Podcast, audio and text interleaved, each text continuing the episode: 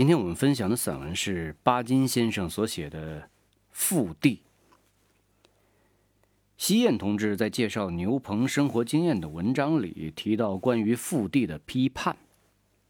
这件事我早已忘记。翻看西燕的文章，“腹地”二字刺痛了我的眼睛。我又想起了十年前的事情。这是一九六九年年尾或者一九七零年年初，在松江陈山发生的事。我们起初在那里参加三秋劳动，干完了本来要回上海，但由于林彪的所谓一号命令，就留了下来。等到第二年年初，我们文化系统在奉贤县修建的。五七干校建成后，直接搬到那里去。当时我们借住在一所小学校里面，靠边的人多数住在一起，就睡在土地上，只是垫了些稻草。除了劳动外，我们偶尔还参加班组学习，就是说同所谓革命群众、同造反派在一起学习。也就是在这种学习的时间里，造反派提出，我在一九三一年写的一篇短文里用过的一句话：“我们应当去的地方是中国的腹地，是民间。”他们解释说，腹地是指心腹之患的地方。在一九三一年，这就是苏区。苏区是国民党政府的心腹之患，因此他们揭发我，鼓动青年到苏区去搞破坏活动。他们要我写交代和检查，多么可怕的罪名！幸而当时我已经不那么迷信神了。否则，一块大青石会压得我粉身碎骨。我的文章的题目是《给一个中学青年》，收在三十年代出版的散文集《短简》里面。后来又给编印在一九六一年出版的《巴金文集》第十一卷里。九一八沈阳事变后，一个中学生写信问我该怎么办，我回答说。第一，我们没有理由悲观；第二，年轻人还有读书的权利。唐史不得不离开学校，应该去的地方是中国的腹地，是人民中间。文章里有这样一整句话：我们的工作是到民间去，到中国的腹地去，尤其是被洪水蹂躏了的十六省的农村。我的意思很明白，而且对于“腹地”两个字，辞海里有这样的解释：由于内地对边境而言也。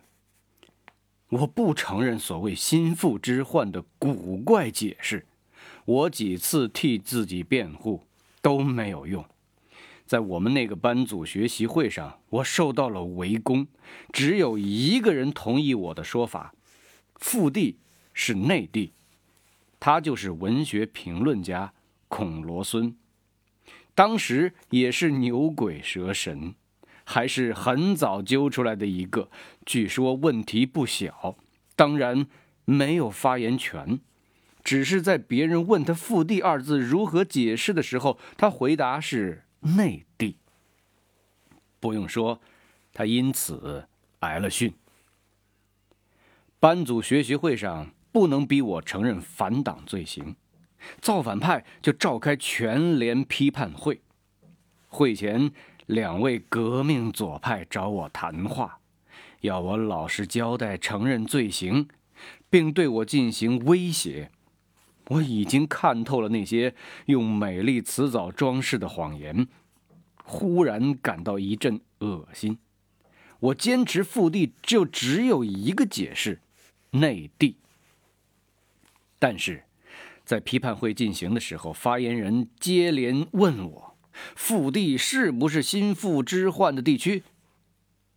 我忽然感到厌倦，我不想再坚持了，就说：“是。”他接着问：“你以前为什么不承认？”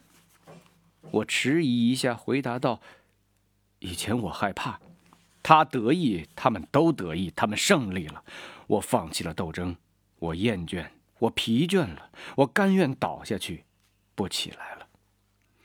但这只是我当时的一种想法。批判会结束，靠边的人奉命到牛棚开会谈感想，只有罗孙同志表面上有点狼狈相。他替我辩护，我自己反而承认了，投降了。